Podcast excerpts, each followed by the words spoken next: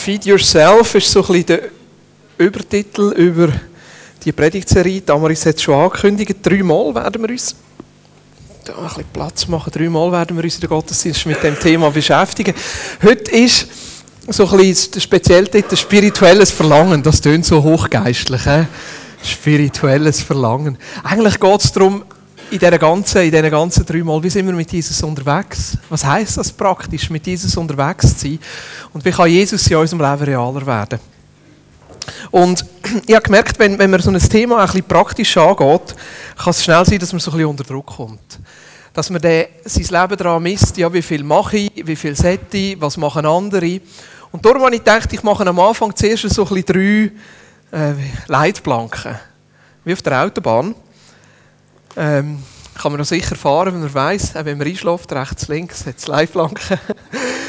ähm, und was sind so die Leitplanken, die ich mitgeben für die drei Gottesdienste? Das erste, und das klingt ziemlich banal, aber es ist okay an dem Punkt, wo du stehst.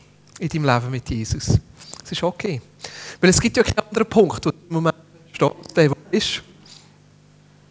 Und manchmal, wenn wir darüber reden, ja, wir möchten gerne, dass Jesus realer wird oder wir möchten gerne mehr von Jesus erleben, kann es sein, dass wir uns fast wie schlecht fühlen für das, was wir im Moment haben. Und das finde ich recht schlimm, weil wir in dem Innen nicht, nicht in dem Innen leben, wo wirklich einfach da ist. Und das war der Eindruck, den ich am Schluss hatte und ich dachte, ich werde den jetzt hier noch reinnehmen und darum sage ich das auch. Ich glaube, wir müssen wirklich aufpassen, dass wir uns auch immer wieder getrauen, in unserer Zerbrochenheit vor Gott zu kommen und unsere Zerbrochenheit vor Gott zu bringen. Weil es ist, ich glaube, das Schlimmste, was passieren in unserem Christsein und auch in unserem Leben als Killer, ist, dass wir anfangen, perfekte Menschen zu spielen. Und die Leute, die da vorne stehen, da gehöre ich dazu, sind noch besonders in dieser Gefahr. Weil man spürt, wie die Erwartung, ja, das Vorbild sein, die Erwartung, die man an sich selber hat und die Erwartung, die die Leute haben, und ein bisschen weiterziehen und ein bisschen perfekter ziehen und ein gutes Beispiel zu geben. Und ich merke, wie wichtig es ist, dass wir einfach ehrlich bleiben. Ehrlich bleiben in unserem Leben, ehrlich bleiben in unserem Christsein und einfach ehrlich bleiben mit der Zerbrochenheit, die wir in unserem Leben haben. Weil die hat jeder von uns. Und wenn du jetzt dich hier nicht angesprochen fühlst, dann darfst du nachher gerne zu mir kommen. Ich bete für dich. Dass dir die Augen aufgehen für das, wo, wo, wo, wo du zerbrochen bist. Zerbrochenheit, das tönt so. Aber ich glaube, jeder von uns hat Elemente im Leben, die nicht gut sind, die nicht stimmen, wo wir uns nerven darüber. Wo Und es ist okay. Es ist nicht gut. Aber es ist gleich okay. Und ich glaube, diese Unterscheidung dürfen wir immer wieder machen. Und ich glaube, die Herausforderung, die wir, die Herausforderung, die wir immer wieder haben, gerade in Zeiten vom Lobpreis oder in Predigten, dass wir auch in unserer Zerbrochenheit vor Gott kommen. Weil Gott will uns ganz. Mit allem, was wir haben und allem, was wir sind. Will uns ganz, so wie wir sind, mit dem, was uns herausfordert und dem, wo wir sind. Und darum möchte ich sagen, es ist okay an dem Punkt, wo du stehst. Aber es wäre schade, und das ist das Zweite, es wäre schade, wenn du in einem Jahr immer an dem Punkt stehst. Das wäre schade. Es wäre dann auch wieder okay, weil dann bist du an dem Punkt. Aber es wäre schade, weil Jesus ist ja mit uns unterwegs und mit Jesus unterwegs zu sein hat eine Richtung. Und einfach nur im Kreis laufen ist zwar auch interessant, das machen wir beim Joggen und man fühlt sich nachher gut, aber es ist, mit Jesus unterwegs sein heisst ja vorwärts zu kommen, dass Jesus real wird, dass etwas wächst in uns, dass wir Jesus ähnlicher werden. Und ich glaube, für das ist das Erste wichtig, einfach echt zu bleiben, real zu bleiben. Und das Dritte, in dieser Predigtserie werden, glaube ich, verschiedene so Ratschläge kommen, wie kannst du die Bibel lesen und wie kannst du beten und was kannst du machen und so. Und ich glaube, die Herausforderung ist dort, dass man mit 93 guten Ratschlägen heimkommt und sich riesige Sachen vornimmt und sagt, das mache ich jetzt. Ja. Und nach einer Woche merkt, dass man das 92 vergessen hat und das 46 auch und das 13 sowieso, weil man nicht beim einen angefangen hat. Und mein Tipp ist einfach, lass ein bisschen drauf auf das, was dich irgendwo anspricht. Nicht einfach nur, was gut ist, sondern nimm einfach in diesen Predigten das mit, wo du wirklich merkst, hey, da klingt etwas an. Wie da merkst du wirklich, da, da leitet jetzt Gott etwas rein. Weil wir hören immer wieder viele gute Sachen von anderen Menschen, aus der Predigt. Oh ja, das ist interessant und das ist interessant. Aber versuch einfach ein bisschen herauszuspüren, was, was ist wie so der Punkt, wo Gott setzt. Ist das gut? Aber jetzt kommen wir dran. Ich möchte dich nämlich zuerst eine Frage stellen. Wie hast du das letzte Mal Gott erlebt? Oder das letzte Mal, wo Gott erlebt hast, wie war das? Und da gehe ich natürlich davon aus, dass jeder von uns Gott erlebt. Und das ist ja so, jeder von uns erlebt Gott. Manchmal merken wir es einfach nicht. Aber die Frage ist jetzt nicht, wann hast du letztes Mal Gott erlebt, sondern wie hast du letztes Mal Gott erlebt? Vielleicht vor fünf Minuten? Im Worship, wo du plötzlich gemerkt hast, hey, Gott ist ja da, er ist real. Manchmal gibt es so einen Moment, wo uns einfach bewusst wird, Gott ist da. Oder vielleicht wird dir plötzlich bewusst, Gott hat mich gern. Er nimmt mich an, wenn ich bin. Oder vielleicht ist es der letzten Woche, gewesen, wo Gott dir etwas gesagt hat, ein Impuls, den du bekommen hast, was du sollst tun, oder ein Impuls, was du nicht mehr sollst tun. Vielleicht war es beim Bibellesen, wo dich etwas gerade angesprochen hat, etwas, das dich herausgefordert hat, wo du gemerkt hast, hey, das ist dran. Vielleicht war es eine ungewöhnliche Situation im Alltag, wo du denkst, hey, da, da, muss wahrscheinlich Gott dahinter stecken, das ist jetzt so ungewöhnlich. Vielleicht war das die Art und Weise, wie du das letzte Mal Gott erlebt hast. Oder vielleicht war es ein Erlebnis am eigenen Körper. Oder die Seele, wo du plötzlich freier fühlst plötzlich mehr Freude hast oder wo, wo du merkst, Gott ist etwas am tun oder vielleicht am Körper, wo du merkst, hey, es geht mir besser, ich bin gesund, der Schnupfen ist weg oder wie auch immer. Aber das ist ein bisschen die Frage, überleg dir das mal. Wie hast du das letzte Mal, das letzte Mal, du Gott erlebt, wie hast du ihn erlebt?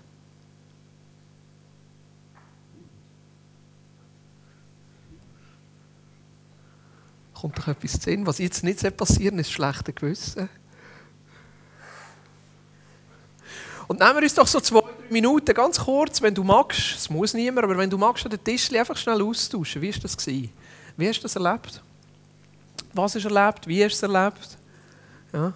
Vielleicht kommt er unterdessen, wenn der andere erzählt, plötzlich etwas, ja genau, so war es bei mir auch. Gewesen. Ja. Es muss niemand, wenn du nicht magst, ist okay.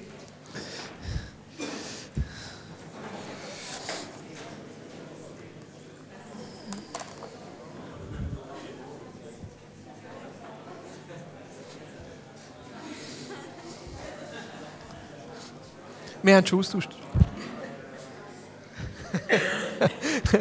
Jetzt müsst ihr.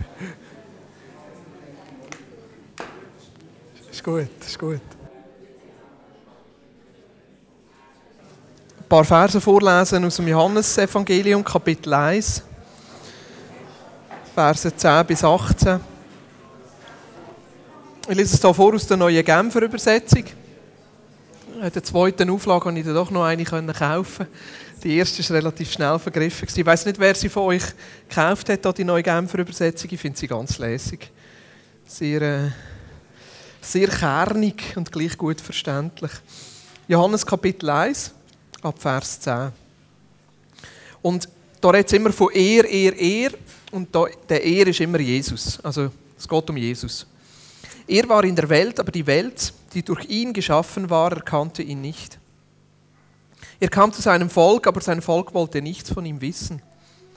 All denen jedoch, die ihn aufnahmen und an seinen Namen glaubten, gab er das Recht, Gottes Kinder zu werden. Sie wurden es weder aufgrund ihrer Abstammung, noch durch menschliches Wollen, noch durch den Entschluss eines Mannes, sie sind aus Gott geboren worden. Er, der das Wort ist, wurde ein Mensch von Fleisch und Blut und lebte unter uns. Wir sahen seine Herrlichkeit, eine Herrlichkeit voller Gnade und Wahrheit, wie nur er als der einzige Sohn sie besitzt. Er, der vom Vater kommt. Auf ihn wies Johannes die Menschen hin. Er ist es, rief er. Von ihm habe ich gesagt, der, der nach mir kommt, ist größer als ich, denn er, war schon vor mir da. Wir alle haben aus der Fülle seines Reichtums Gnade und immer neue Gnade empfangen. Denn durch Mose wurde uns das Gesetz gegeben, aber durch Jesus Christus sind die Gnade und die Wahrheit zu uns gekommen. Niemand hat Gott je gesehen. Der einzige Sohn hat ihn uns offenbart. Er, der selbst Gott ist und an der Seite des Vaters sitzt. Wunderbare Texte, die möchte einfach drei Versen aus dem rausnehmen. Und ich glaube, wo so ein bisschen um das Thema geht, dass Jesus realer wird in unserem Leben und wie wir Jesus können erleben können. Das erste ist gerade am Anfang im Vers 10, finde ich fast noch verrückt, wie es da heißt. Er war in der Welt, aber die Welt, die durch ihn geschaffen war, erkannte ihn nicht. Jesus ist gekommen. Der Messias ist gekommen, wo sie hunderte von Jahren darauf gewartet haben und sie haben es nicht gecheckt. Er ist gekommen in Fleisch und Blut und er ist gleich anders gekommen, als sie sich vorgestellt haben. Er ist gekommen mit seiner Botschaft, mit seiner Herrlichkeit, mit seiner Macht und gleich Menschen haben ihn abgelehnt. Und ich glaube, dass das ein, ein Bild ist auf die heutige Zeit oder eigentlich immer, wo wir drinnen stehen. Ich glaube, vielmal nehmen wir Gott gar nicht wahr. Und in all dem, was um uns herum passiert, ist Gott drinnen. Ich bin überzeugt, viele von diesen Sachen, die wir jetzt Austausch haben an den Tischli, sind ganz kleine, ganz praktische Sachen, wie wir Gott erleben, im ganz Alltäglichen, wo wir drinnen sind. Und manchmal sind so die Zeugnisse, die so außergewöhnlich sind und gross sind, wie wir Gott erlebt haben, fast wie die Ausnahme. Und wenn wir diese Ausnahme so ein bisschen als das Vorbild nehmen, dann sehen wir gar nicht mehr, wie viele kleine und wie viele schöne und wie viele wunderbare Sachen schon ganz alltäglich und natürlich um uns herum passieren. Und überall steckt irgendwo Gott drin. Das ist ein Vers, der mich besonders fasziniert, der Apostelgeschichte. Da heißt es im Kapitel 17, Vers 28, denn in ihm leben und weben und sind wir. Denn in ihm leben und weben und sind wir. Und der Paulus predigt das in Athen. Und er predigt das zu Menschen, die eigentlich Jesus gar noch nicht angenommen haben. Und ich glaube, wenn wir Gott aus dieser Welt würden rausnehmen, und wir können es nicht, aber wenn wir es könnten, ich glaube, alles würde auseinanderbrechen. Alles würde zusammenbrechen. Es gäbe kein Leben mehr, keine Freude mehr, kein Frieden mehr. Es gäbe keine, keine, keine, die Sachen, würde, ich glaube, das Atom und alles, das würde auseinandergehen, wenn Gott nicht mehr da wäre. Weil Gott schlussendlich alles durchdringt. Das heisst nicht, dass alles Gott ist. Das heisst nicht, dass der Baum Gott ist. Ich bin nicht Pantheist, aber gleich, Gott ist da. Und er ist nicht fern von uns, sondern ist da, dass wir ihn immer wieder erleben können. Und alles Gute hat seinen Ursprung schlussendlich in Gott. Und da kommt das Kernstück von dem Abschnitt im Vers 14. Da heißt es, Erde das Wort ist, wurde ein Mensch von Fleisch und Blut und lebte unter uns. Das ist einer von meinen Lieblingsversen. Und das Wort wurde Fleisch. Ah, oh, da geht mein Herz auf. Und wieso? Weil es Christi einfach so praktisch macht. Weil unser Christsein nicht eine Philosophie ist und nicht einfach ein hochschwebendes Gedanken- und Glaubensgebäude ist, sondern weil unser Christsein gegründet ist in der Realität. Und zwar in einer Person, Jesus Christus, wo Gott Mensch wird, Fleisch und Blut. Und wo unser Christsein nicht abtrennt ist von unserem anderen Leben, normalen Leben, gewöhnlichen Leben, sondern wo Jesus Fleisch werden will, auch heute noch, in dem, wo wir drinnen stehen in unserem Alltag. Das ist das eine, was mir so gefällt an dem Vers. Und das andere, was mir so gefällt an dem Vers, ist, hey, Fleisch und Blut kannst du anlängen. Also Blut ist ein bisschen komisch, wenn man es anlängt, aber Fleisch, läng vielleicht mal die Nachbarn an. Ja, läng mal an, das kannst du anlängen, das spürst du. kannst du dich selber anlegen, das spürst du, das ist etwas da, was du erleben kannst. Und darum Darum bin ich so davon überzeugt, dass unser Christsein auch eigentlich aus dem Set besteht, dass er immer wieder Jesus persönlich in unserem Leben erleben. Das ist nicht einfach etwas, wo wir glauben, Glaubenssätze, wo wir damit einverstanden sind, sondern etwas, was wir erleben. Fleisch und Blut, das wir können anlängen Mit Jesus unterwegs sein, das ist für mich Christsein. Immer wieder regelmäßig Gott erleben, das ist für mich Christsein, wo Glaubensüberzeugungen und Glaubenserlebnisse in Einklang kommen. Und nachher im Vers 16 heißt es, wir alle haben aus der Fülle seines Reichtums Gnade und immer neue Gnade empfangen. Wir alle, die zwei Wörter, wir alle, da heißt du und ich. Und alle Menschen, die du mit ihnen zu tun hast, wir alle, das schließt alle, oder? Alle ist alle. Es ist nicht alle minus du, sondern alle. Wir alle. Also, das, das, die Möglichkeit, Gott zu erleben, das ist nicht irgendeinem Guru vorenthalten, irgendeinem Priester, irgendeinem Pastor, irgendeinem speziellen Mensch, irgendeinem speziellen Gesalbten, irgendeiner, der 40 Tage fastet oder, oder in die Wüste geht oder in die Einöde, sondern wir alle, in all dem, wo wir drinnen stehen, wir alle haben die Möglichkeit, dass Jesus einfach realer wird in unserem Leben. Wir alle haben aus der Fülle seines Reichtums. Gott ist ein Gott, der nicht zurückhebt. Gott ist ein Gott, der sich ganz zur Verfügung stellt, sein ganz Reichtum, nicht einfach nur einen Teilabschnitt daraus. Und darum hört auch unser Christsein nie auf. Darum ist es spannend, mit Jesus unterwegs zu sein, weil wir sein Reichtum nie ganz können ergreifen und erfassen sondern es immer wieder neue Aspekte gibt und neue Sachen gibt, die unser Leben bereichern kann. Und was ist da, wo so vordringlich in dem Reichtum raussteht, das ist seine Gnade. Gnade und Gnade. Nicht sein Gesetz und nicht seine Regeln und nicht, nicht das Gericht, sondern Gnade. Und was heißt das? Es heißt Liebe, Annahme und Vergebung. Eine Art, wie ich im Moment Gott erlebe, ist, Nicht jeden Tag, aber in den letzten Tagen bin ich ein paar Mal am Morgen aufgewacht, einfach in dem Bewusstsein, dass Gott da ist. Ich genieße das. Ich kann nicht sagen, wie es passiert, es ist einfach da. Ich wache am Morgen auf. Kann nicht mal sagen, hat es damit zu tun, dass ich früh oder spät ins Bett gehe. Ich wache am Morgen auf und ich weiß einfach, Jesus ist da. Und da genieße ich extrem, so in den Tag hineinzugehen.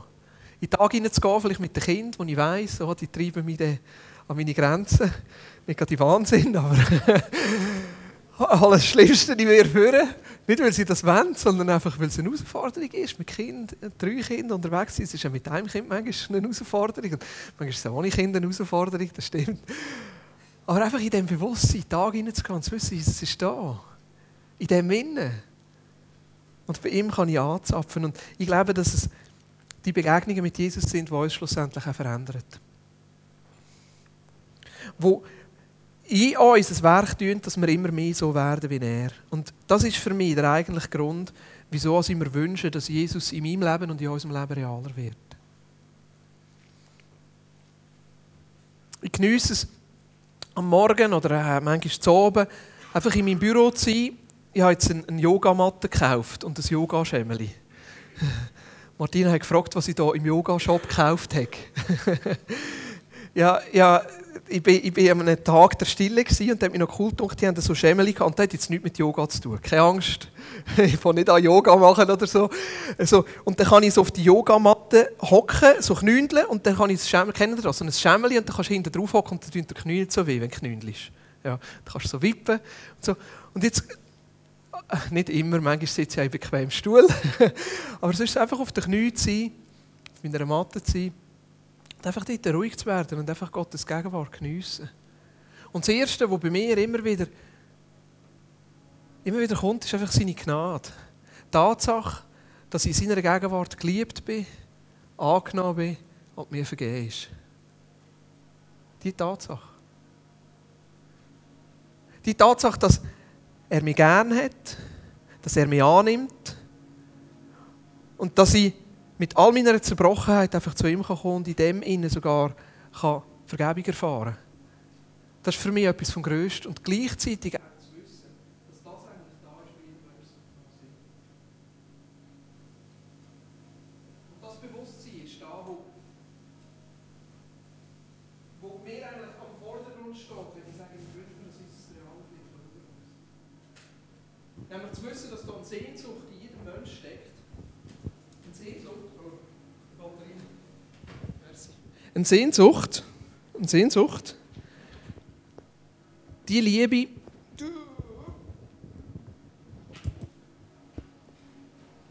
eine Sehnsucht, die Liebe, die Annahme und die Vergebung von Gott schlussendlich zu erleben. Und das ist auch das, was ich davon träume. Ich war gestern bei lieben Menschen, wir haben einen Kaffee getrunken und ein feines Dessert miteinander gegessen. Nein, vorgestern, am Freitag war das. Und da haben wir so ein bisschen über Kirche geredet und wir haben über Gemeinschaft geredet. Und nachher haben sie gesagt, ja, wir sind gerade letzte neu und haben gehört in einer Predigt, wo sich der, der Prediger die Frage stellt, was wäre, wenn in euch Kirche plötzlich zwei Menschen kommen, wo es offensichtlich ist, dass sie homosexuell leben? Wie würdet ihr darauf reagieren? Wir könnten auch sagen, das ist für uns als Beispiel vielleicht ein bisschen näher, wie reagieren wir darauf, wenn Menschen kommen, wo offensichtlich ist, die sind drogensüchtig? Oder ein Kollege, den ich in der Stadt, der hat AIDS. Jetzt bin ich gerade vor einer halben Woche wieder an eine Uhr gelaufen. Hat ganz schlecht ausgesehen. Ich habe gesagt, du bist wieder abgestürzt. Dann hat er gesagt, nein, du bist einfach Krankheit. Ja, was ist, wenn so Menschen kommen? Wie reagieren wir? Und ich weiß, es gibt Gruppierungen, ganz normal, und das, das ist auch normal, aber manchmal sogar auch Kirchen, wo du zuerst etwas machen musst, damit du dazugehören kannst.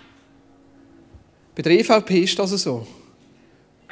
Bei der EVP kann nicht jeder dazu, ja, für die EVP vielleicht, dann für eine andere Partei, kannst nicht einfach dazugehören. Sondern du musst das Gleiche glauben, was sie glauben. Oder ähnlich glauben, wie sie glauben. Du musst ihre Abstimmungsparolen verfolgen. Sind da Stimmen überhaupt? Ja. Ah, stimmt. Ah, genau. Da Wochenende, ja, gell, da Wochenende. Ja, ich tue mir immer brieflich.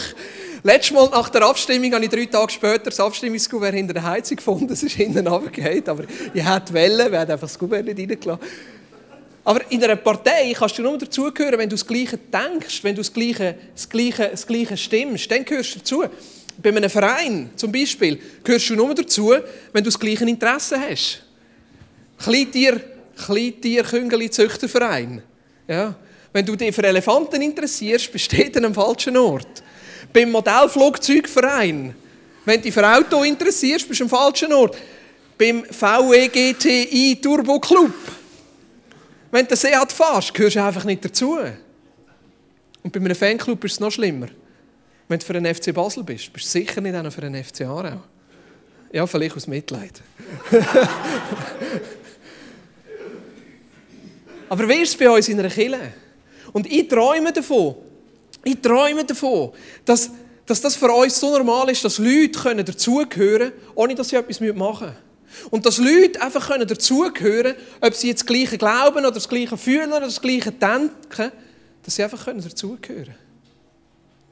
Und dass sie kommen können und einfach als erstes Liebe, Annahme und Vergebung erleben. Ich bin ein bisschen abgeschweift, sorry. Aber ich glaube, dass schlussendlich um das geht. Und dass eine Sehnsucht ist, jedem Mensch, die Liebe, die Annahme und die Vergebung zu erleben. Ich möchte euch eine Bibelstelle vorlesen aus Römer 8 und nachher noch eine Geschichte dazu erzählen, die ich erlebt habe, der Freitagnacht im Taxi. Römer 8, Vers 18 bis 25. Der Steff ist schnell. Im Übrigen meinte ich, dass die Leiden der jetzigen Zeit nicht ins Gewicht fallen, wenn wir an die Herrlichkeit denken, die Gott bald sichtbar machen und an denen er uns teilhaben lassen wird. Ja, die gesamte Schöpfung wartet sehnsüchtig darauf, dass die Kinder Gottes in ihrer ganzen Herrlichkeit sichtbar werden.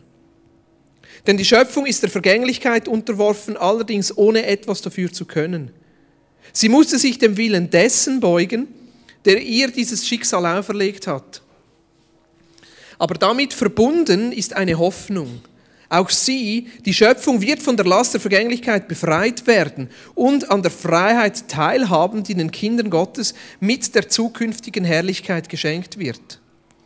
Wir wissen allerdings, dass die gesamte Schöpfung jetzt noch unter ihrem Zustand seufzt, als würde sie in Geburtswehen liegen. Und sogar wir, denen Gott doch bereits seinen Geist gegeben hat, den ersten Teil des zukünftigen des Erbes, sogar wir seufzen innerlich noch, weil die volle Verwirklichung dessen noch aussteht, wozu wir als Gottes Söhne und Töchter bestimmt sind. Wir warten darauf, dass auch unser Körper erlöst wird. Unsere Rettung schließt ja diese Hoffnung mit ein. Nun ist aber eine Hoffnung, die sich bereits erfüllt hat, keine Hoffnung mehr. Denn warum sollte man auf etwas hoffen, das man schon verwirklicht sieht? Da wir also das, worauf wir hoffen, noch nicht sehen, warten wir unbeirrt, bis es sich erfüllt. Das ist ein Text, der eigentlich davor redet, was passiert irgendeinisch, wenn Jesus zurückkommt. Also es ist auf die Endzeit eigentlich bezogen. Und gleich finde ich gewisse Sachen da drinnen interessant, weil es auch für die heutige Zeit redet. Das eine ist, von dieser Zerbrochenheit, die ich am Anfang geredet habe. Wir alle leben in dieser Welt. Wir alle leben in dieser Zerbrochenheit. Wir alle leben in dem Zustand, wo Jesus noch nicht so real ist, wie er einisch wird sein, wenn wir im Himmel sind. Dort werden wir ihn von Angesicht zu Angesicht sehen und verwandelt in sein Ebenbild. Und ich glaube, da ist in jedem von uns eine Sehnsucht, dass der Jesus realer wird, weil das ist eine Sehnsucht vom Himmel, wo Gott in uns hineingelegt hat. Aber das Zweite, was ich interessant finde, ist, dass der Paulus hier davon schreibt, dass die ganze Schöpfung sehnsüchtig darauf wartet, dass Gottes Herrlichkeit sichtbar wird. Die ganze Schöpfung. Die ganze Schöpfung wartet sehnsüchtig darauf, also jeder Mensch auch. Lassen wir mal die Berge und die Natur und die Flüsse und die Seen und alles und so, die auch der Vergänglichkeit unterworfen sind. Lassen wir mal die auf die Seite und nehmen wir mal nur den Menschen als Schöpfung wartet sehnsüchtig darauf, dass Gottes Herrlichkeit offenbar wird. Und was ich ganz interessant finde, ist, dass sogar bestimmt wird, wo als die Herrlichkeit soll sichtbar werden. Habt ihr das gesehen? Ganz am Anfang, auf der ersten Folie. Geh noch schnell eine Folie zurück. Die ganze Schöpfung wartet sehnsüchtig darauf, dass die Kinder Gottes in ihrer ganzen Herrlichkeit sichtbar werden. Wo wird die Herrlichkeit sichtbar? Wo wird Jesus jetzt sichtbar? An den Kindern Gottes. Das heisst an dir und an mir. Und das ist da, wo, wo der Hunger in mir weckt, dass Jesus realer wird in meinem Leben. Weil ich weiß, da gibt es so viele Menschen um mich herum, die die Sehnsucht in sich inne haben, Gottes Herrlichkeit zu sehen. Und wo wird Gottes Herrlichkeit sichtbar machen? Im Leben von ihren Kind. Und in aller Zerbrochenheit. In. Die Herrlichkeit wird auch dort sichtbar, nicht, dass wir perfekt sind, sondern wie gehen wir mit Sachen um, die eben nicht perfekt sind.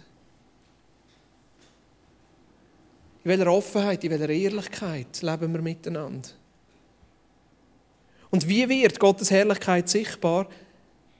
Nicht nur, aber ich glaube in erster Linie in seiner Gnade, Liebe, Annahme und Vergebung. Weil das da ist, wo die Sehnsucht ist, in jedem Menschen. Ein Ort zu haben, wo er geliebt ist, wo er angenommen ist und wo er Vergebung kann erleben kann. Ich war diesen Freitag im Taxi. Etwa einmal pro Monat fahre ich neu. Ich finde das noch spannend, ein bisschen etwas anderes. Diesen Freitag ist fast gar nichts gelaufen. Ein halbes Buch habe ich gelesen, die ganze Nacht. Ich bin kaum aus der Garage losgefahren, habe ich einen, einen Auftrag gehabt, im Lindenfeld jemanden holen, vordere Vorstadt, 12 Franken 80, ein mageres Pferdchen, komme an den Bahnhof, etwa fünf Taxi vor mir und es geht drei Viertelstunde, bis ich zuvorderst bin. Und dann stehe ich zuvorderst mit dem Taxi und in dieser Zeit habe ich die Bibel gelesen, zuerst Echo der Zeit gelesen, die Bibel gelesen und nachher betet und gesagt, Jesus, ich wünsche mir, dass jeder, der hier einsteigt, einfach deine Gegenwart erlebt. Ich wünsche mir, dass jeder, der hier einsteigt, weil ich habe die Predigt schon ein bisschen vorbereitet hatte. Ich habe gewusst, die Sehnsucht, einfach nach Liebe, nach Annahme, Vergebung, die Sehnsucht nach Gott, die ist in jedem Menschen da. Und ich habe gebetet und gesagt, Jesus, wenn Menschen hier einsteigen, will ich, dass sie etwas von dem erleben. Und nach 45 Minuten steigt ein älterer Herr ein, etwa 45.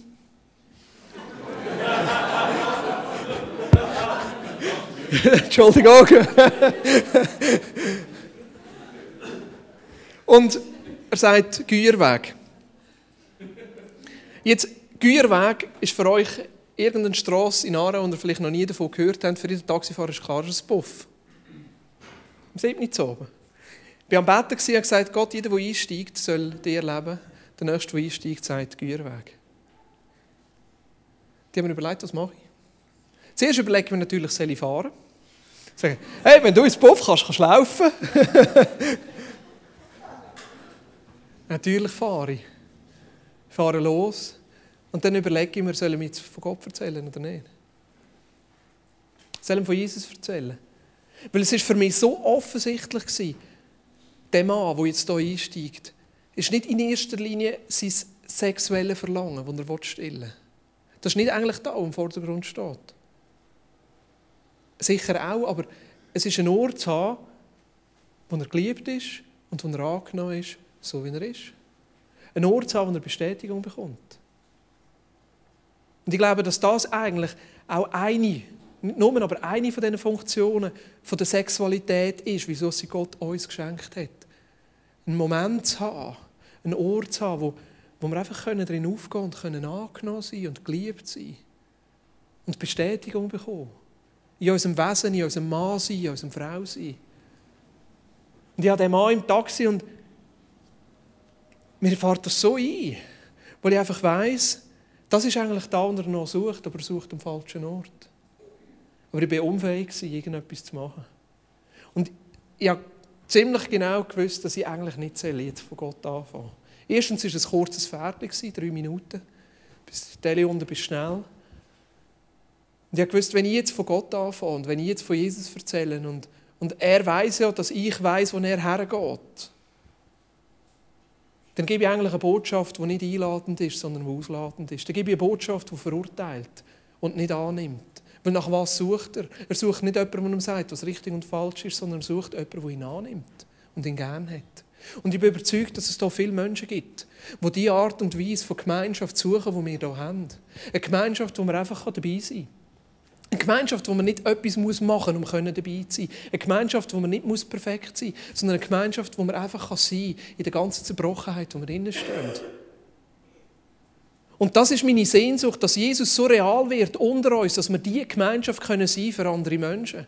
Das ist meine Sehnsucht in meinem eigenen Leben, dass Jesus so real wird und die Liebe, die Annahme und Vergebung von Jesus so real wird in meinem Leben. Dass andere Menschen um mich herum das erleben. Nicht Verurteilung, nicht Ablehnung, sondern Annahme. Nicht Ablehnung, sondern Liebe. Nicht Gesetz, sondern Vergebung. Und ich wünsche mir, dass jeder Mensch, egal wie er zu Weg ist und egal wo er herkommt und egal wie groß oder wie klein seine Zerbrochenheit ist, kann hier runterkommen und diese Art und Weise von Gemeinschaft erlebt. Weil das ist die Sehnsucht, wo jeder Mensch steckt. Nach Gottes Gnade, die sich ausdrückt in Liebe, in Annahme und Vergebung. Und ich glaube, viel von dem ist hier schon spürbar. Viel von dem ist hier schon spürbar. Sonst würden Menschen, die in Zerbrochenheit leben, nicht so einfach hier runterkommen. Und gleich merke ich, es gibt noch einige Schritte, die wir tun dürfen, dass Jesus noch realer wird. Dass wir uns noch einmal ausstrecken und sagen, Jesus, wir wollen mehr von dir. Und ich möchte den letzten fünf Minuten einfach zwei Sachen ansprechen. Was steht im Weg, dass Jesus realer wird? Und das Zweite, was können wir, was können wir aktiv dazu beitragen? Was steht im Weg, dass Jesus realer werden in unserem Leben? Ich sage jetzt nicht, wer das ist, weil einige von euch kennen euch, aber ich habe einen Freund, der wohnt in Bern. Und wenn ich mit ihm telefoniere, ich weiß nicht, ob ihr das kennt. Meine Frau kennt das bei mir, wenn ich am Computer bin. Aber es gibt manchmal Leute, die telefonierst mit ihnen und dann fragst du, sind sie überhaupt da? Hast du das auch schon erlebt? Du hörst, wie sie hinten dran tippen, wie die Tastatur klappert, aber du bist eigentlich mit ihnen am Telefon. Ja, du sagst etwas und es kommt einfach keine Reaktion. Nicht einmal ein Mhm, sondern es kommt einfach nichts. Also, darf ich das sagen? Ja, ich glaube, ich darf das sagen. Kennen ihr die Werbeanrufe? Kennen ihr, oder? Ja, so eine, wir haben so ein Sternchen vor der Telefonnummer, dass sie uns nicht anrufen dürfen und sie rufen gleich an. Und ich denke, wenn die so frech sind, dass sie uns anrufen, dann bin ich auch frech. Ich sage gar nichts mehr. Wenn ich merke, es ist ein Werbeanruf, tue ich einfach den Telefonhörer nebenan legen und laufe davon. Fünf Minuten später gehe ich schauen, ob sie noch reden. und sonst hänge ich einfach auf. Aber bei meinem Freund ist es genau so, dass ich, dass ich nicht weiss, wenn ich jetzt mit dem telefoniere, ist der überhaupt da oder nicht? Eines bin ich Minuten einfach ruhig gewesen. Ja, nachher habe ich es nicht mehr ausgehalten, dann habe ich wieder etwas gesagt. Du bist noch da? Ja, ja.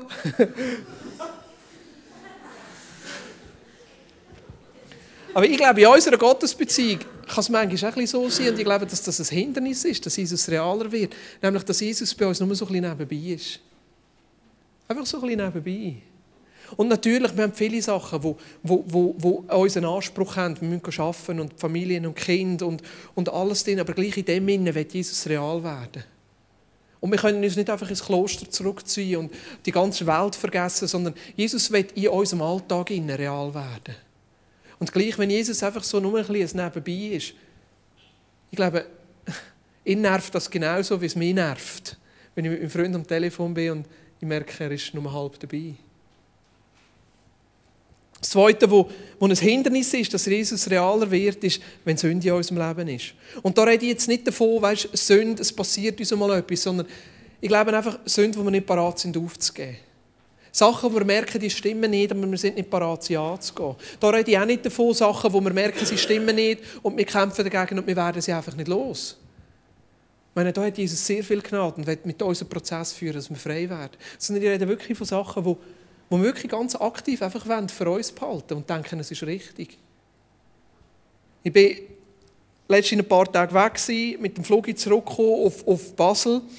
Steigen dort in den Bus ein, wir haben eine gute Zeit gehabt, alles Christen, sagen, jetzt bin ich auch ein guter Christ, steigen in den Bus ein, ein älterer Mann hinter mir. Ja klar, ich bin ein guter Christ, ich überlasse ihm den Platz. Es hat so einen Einzelplatz gehabt, den ich eigentlich wählen Und ich bin da vorne dran gehockt, so zwei anderen dazu. Und ich habe es sehr bereut dass ich dort hergehockt bin, weil plötzlich steigt mir so ein säuerlicher Geschmack in die Nase. Kennt ihr so den Buttersäure-Geschmack? Wenn ihr die Trainingstasche nicht geleert habt und die Trainingssocken verschweißelt einen Monat später wieder findet, dann schmeckt es doch so säuerlich, oder? Ja, Ich habe zuerst überlegt, bin ich es? Nein, bis jetzt war der Mann hinter mir. Der hat richtig gestunken. Der hat richtig gestunken. Und ich bin mir extrem unwohl vorgekommen. Ich habe die zwei Leute neben mir angeschaut. Schmecken die das auch? Denken sie sei's? ich weiß nicht, ich habe nichts gesagt. Natürlich. Ich habe mir nachher überlegt, soll ich noch jemand anders herhocken? Ich dachte, nein, das will ich auch nicht. Ich will dem Mann auch nicht den Ausdruck geben. Dann habe ich mir überlegt, ist das bei Gott manchmal auch so, dass unser Leben stinkt, dass es säuerlet und es ihn abstößt. Und ich habe gedacht, eigentlich da, da, wo wir uns so wünschen, wenn wir so Menschen begegnen, ich glaube, jeder von euch kann sich ein bisschen vorstellen, wie das ist. Das eine, was bei uns aufkommt, ist irgendwo Ablehnung, Bedauern, Abschätzung, aber das andere, was da kommt, ist auch ein Wunsch, dass der Mann sauber wird. Weil wir auch wissen, eigentlich, wenn er sauber wäre, würde es ihm ja selber besser gehen. Es würde ihn vielleicht nicht so beißen. Ja. Er würde vielleicht auch können im Bus hocken und die Leute rümpfen die Nase nicht. Und ich glaube, Gott geht es genau gleich. Er ist daran interessiert, dass wir sauber sind. Weil es uns selber schließlich schlussendlich besser geht. Weil es uns selber wohler ist. Und das dritte Hindernis, glaube ich, Gott zu erleben, dass es realer wird, ist, wenn es nur um uns selber geht. Wer war vorher schon zu Israel? Ein paar. Wer ist schon im Toten Meer gelegen? Ist cool, hä? Einfach so können liegen. Ja, herausgefunden, das Tote Meer ist gar nicht unbedingt totes Meer, aber es hat einfach kein Fisch drin, aber gewisse Käfer und so hat es gleich drin. Aber wieso ist das Tote Meer das Tote Meer? Weil es oben um reinfließt und unten nicht rausfließt. Darum ist das Tote Meer das Tote Meer. Ja, es fließt oben rein, aber es fließt nicht weiter. Und dann verdunstet es und dann bleibt Salz drinnen hängen und darum ist das Tote Meer das Tote Meer. Ja, und so wird dein Christsein ein totes Christsein, wenn es nicht weiterfließt. Wenn es oben um reinfließt und bei dir bleibt, ich sage dir, irgendeiner ist es tot. Und ich glaube, dass das ein grosses Hindernis ist. Jesus, dass Jesus realer wird in unserem Leben, wenn es nur um uns geht. Und nur um mich geht. Und es nur darum geht, wie kann ich mich Gott erleben. Wieso wollen wir, dass Jesus realer wird? Weil es da Menschen gibt, ja, die diese Sehnsucht haben. Und ich kann das aus eigener Erfahrung sagen, die, die, die, die eindrücklichsten Gotteserlebnisse habe ich immer in der Bewegung für andere Menschen erlebt. Dort, wo ich, wo, ich herausgefordert bin, für andere Menschen sagen zu sein, in dem Sinne Gott zu erleben. Und einfach noch schnell drei Sachen und nachher höre ich auf. Drei Sachen, wo, wo ich glaube, wo wichtig sind, dass, wir, dass Jesus realer wird. Weil die Frage, die ich heute Morgen dir mitgeben möchte, ist ganz einfach, wie viel von dem Jesus möchtest Wie real möchtest du, dass Jesus in deinem Leben wird? Wie viel möchtest du ihn herlassen in dein Leben, in deinen Alltag? Wie viel möchtest du zulassen, dass der Jesus dein Leben bestimmt? Und dass der Jesus die Realität ist? Und das ist für mich auch immer wieder eine Frage, wie kann ich ihm Raum geben? Wie kann ich einfach Raum machen, dass er real werden kann? Wie kann ich regelmäßig Zeit nehmen für ihn, zum Gebet, zum Bibellesen, zu der Stille, vielleicht allein oder miteinander? Für mich ist das Frühgebet am Donnerstagmorgen, Viertel ab sechs, eine super Gelegenheit. Mit anderen Menschen zusammen Jesus zu suchen, dass er realer wird. Aber es gibt natürlich auch andere im Gottesdienst, in der Anbetung, an den Tischli, in der Gebetswoche. Manchmal auch im Verzichten. Ich habe nicht gefragt, aber ich glaube, es ist okay, wenn ich das erzähle, Stefan. Er ist letztens auf mich zugekommen und hat gesagt, hey, ich möchte mich da gerne anmelden für die Kleingruppe nach Masse, aber es geht nicht. Ja, wieso geht es nicht? Ich bin am Internet fasten. Ich dachte, wow, das ist cool. Könnte ich nicht, ich brauche es zum Arbeiten, Gott sei Dank. aber der Stefan ist im Moment am Internet fasten. Und das ist eine Art, wie wir Gott Raum geben können. Wenn wir Sachen, die uns relativ stark in Beschlag nehmen, einfach mal auf die Seite lassen und die Zeit nachher brauchen, um Gott suchen. Vielleicht einmal ganz fasten. Auf Schocke verzichten ist gut, auf Zigaretten sowieso, auf Alkohol verzichten ist auch gut. Aber vielleicht einmal einen Tag ganz fasten. Ich habe mir vorgenommen, für die Gebetswoche, die wir haben im März, wieder einmal eine Woche zu fasten. Vielleicht einfach mit Fruchtsaft. Das macht es ein bisschen einfacher. Und Gemüsebouillon. Vielleicht sind einige von euch auch so, die sagen, ja, ich will das einmal ausprobieren. Eine Woche oder vielleicht einfach einen Tag in dieser Zeit ganz bewusst Raum machen. Fasten ist eine Möglichkeit. Das Zweite ist für mich die Frage, wie kann Jesus realer werden, ist, wie kann ich mich besser auf ihn einlassen? Ich habe mir es zur Gewohnheit gemacht, einfach jeden Morgen ein einfaches Gebet zu beten. Und einfach zu sagen, Jesus, der Tag gehört dir. Was möchtest du heute tun? Was möchtest du tun? Jesus, ich werde mich heute an diesem Tag ich mich auf dich einlassen. Nicht nur Raum machen für dich, sondern ganz aktiv mich auf dich einlassen. Kontrolle loslassen. Ich merke, das ist manchmal eine Herausforderung, wenn wir Gottesdienst miteinander haben. Einfach Kontrolle loslassen und sagen, jetzt schauen wir mal, was passiert. Jetzt nehmen wir uns mal fünf Minuten und schauen, was passiert. Kontrolle loslassen. Auch Kontrolle loslassen in unserem Leben und sagen, Jesus, mein Leben gehört dir. Was soll ich tun? Uns immer wieder ihm aussetzen, unser Herz ihm schenken und unsere Sehnsucht ausdrücken. Und das Dritte, ich glaube, dass Jesus realer werden in unserem Leben, hat auch damit zu tun, dass wir einfach tun, was er sagt. Nicht einfach die guten Sachen machen, sondern tun, was er sagt. Was spricht ja? Darum haben wir das am Anfang gesagt. Was spricht ja? Was nimmst du heim? Tu das. Das andere nicht. Ich habe manchmal so, so in der Begegnung und vor allem in der Begegnung mit Menschen so Momente, wo ich einfach merke, da redet Gott zu mir. Ich glaube, ich habe es schon erzählt, aber ich erzähle es gleich noch einmal. Ich war vor drei Wochen oder vor vier Wochen an einer, an einer Retrette mit Jugendleitern und da habe ich mit einem Mennonit geredet. Und ich habe gesagt, du, ich bin recht müde. Es war Donnerstag oben und fragte, ja, wieso bist du müde? Und dann sagt er, ja, weißt also sage ich, ja, weißt, wir haben Frühgebet gehabt. Viertel ab sechs treffen wir uns zum Frühgebet. Und dann sagt er, das ist lustig, wir haben auch Frühgebet. Am Donnerstag. Und dann frage ich, ja, wann treffen ihr euch denn? Und dann sagt er, um Viertel ab fünf. Ja, jetzt musst du mir erklären, wieso treffen die euch am Viertel fünf? Und dann hat er gesagt, wir hatten ein, Wochenende in der Familie und da sind wir als Familienväter zusammengekommen und wir haben gemerkt, wie wichtig es ist, dass wir als Familienväter für unsere Familie beten und für unsere Familien einstehen. Und darum haben wir gesagt, wir wollen uns einmal pro Woche treffen, um als Familienväter zusammen zu beten, aber wir wollen das dann machen, wenn unsere Kinder schlafen, damit wir nicht von ihrer Zeit stellen, sondern wieder aufs Morgen zurück sind. Darum treffen wir uns Viertel ab fünf. Hey, ich war so herausgefordert. Weil ich an all die Momente denkt, wo meine Frau schon wach ist und Kinder schon kiffeln draussen und ich mein Bett noch eine streie.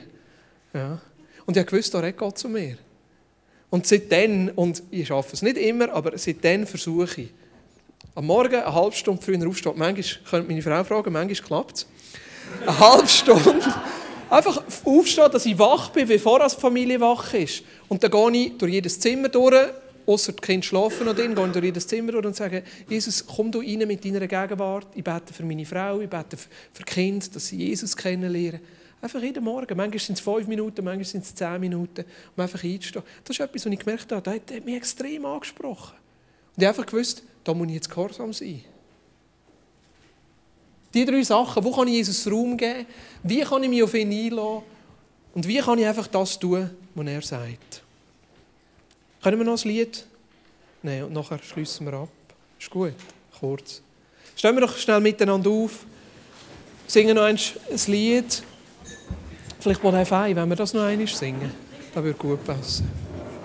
Der Boris am Anfang gesagt hat, sondern einfach so befreiend. Ich kann immer wieder die Sehnsucht, ich kann immer wieder entscheiden, hey, eigentlich will ich. Eigentlich will ich. Und was heisst jetzt das konkret? So lassen uns in die nächste Woche eingehen mit dem einfach voller Freude, was wir hier werden erleben. Wir kommen noch zu den Infos.